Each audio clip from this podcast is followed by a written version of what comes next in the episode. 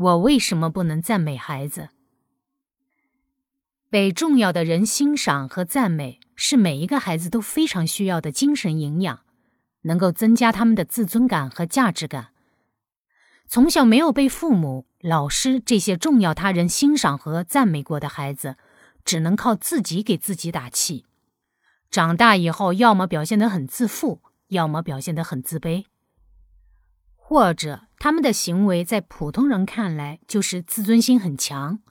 他们对于评价，尤其是负面评价会特别敏感。这些状态都属于低自尊的表现。低自尊的孩子长大以后做了父母，在欣赏和赞美自己的孩子的时候，也会存在困难。有的人完全不能看到孩子身上的闪光点，只能看到缺点。有的则恰好相反，随时随地都在夸奖孩子，但却不怎么走心，反而带着一丝焦虑，仿佛自己不赞美孩子就是一种过错。如果要检验不能赞美孩子的原因，是不是因为我们自己的自尊感和价值感不够，可以通过以下两种方法。第一种，观察我们自己对赞美的反应。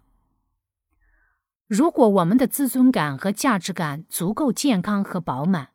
在接受别人的赞美时，会产生自然的愉悦体验，而且会持续一段时间。在这段时间里，我们对自己的感觉会比平时要美好一些。如果当别人赞美我们的时候，我们本能的会产生一种抗拒感，觉得对方是在敷衍，或者。觉得对方只是一种社交的礼仪，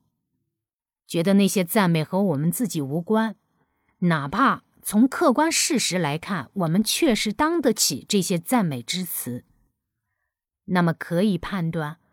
我们没办法去欣赏和赞美孩子的原因，可能就跟我们自己的低自尊的状态是有关系的。第二种呢？就需要观察我们对其他人的优点和缺点有什么反应。如果我们和他人相处的时候，既能够看到别人的优点，也能看到不足，对别人的优点能够由衷的欣赏而不是妒忌，对别人的缺点能够一笑置之，觉得有缺点才是正常人，而不是因为看到别人有缺点就瞧不起他，而且感觉自己很优越，那么我们的自尊感。就是足够健康的，但是拥有这种健康的自尊感的普通人不多，或多或少，我们每个人身上都有一些低自尊的痕迹，不一定是创伤，而是人性使然。毕竟没有谁的人生是完美的，对别人的感受能够很全面、很客观，能够包容缺点，欣赏优点。而且还能够把别人的优点和缺点都看作是一个人的整体，这是人格非常成熟和健康的一种状态。很少有人能够在自然成长的过程中发展出这种成熟度的人格结构，通常都要经历很多事情，产生很多体悟，才会慢慢形成比较成熟的人格状态。但是，一点点正常的自尊的波动不会导致我们无法赞美孩子。如果我们对别人的感知比较极端、两极分化，要么他很好，要么他很差，可能我们自己的自尊的问题就比较严重了。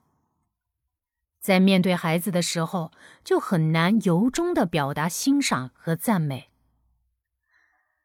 无法接受别人的赞美。也无法真诚的欣赏别人，证明我们内心有一个受伤的小孩。当我们和自己的孩子在一起的时候，虽然作为成年人的那一部分的人格很希望我们能够由衷的去欣赏和赞美孩子，但内心那个受伤的小孩却不知道该怎么做，因为他没有被欣赏和赞美过的经验。如果我们不希望发生在自己身上的遗憾再次发生在孩子身上，需要觉察和安抚自己内心那个脆弱的小孩，提升我们自己的自尊感。虽然这并不是一件容易的事情。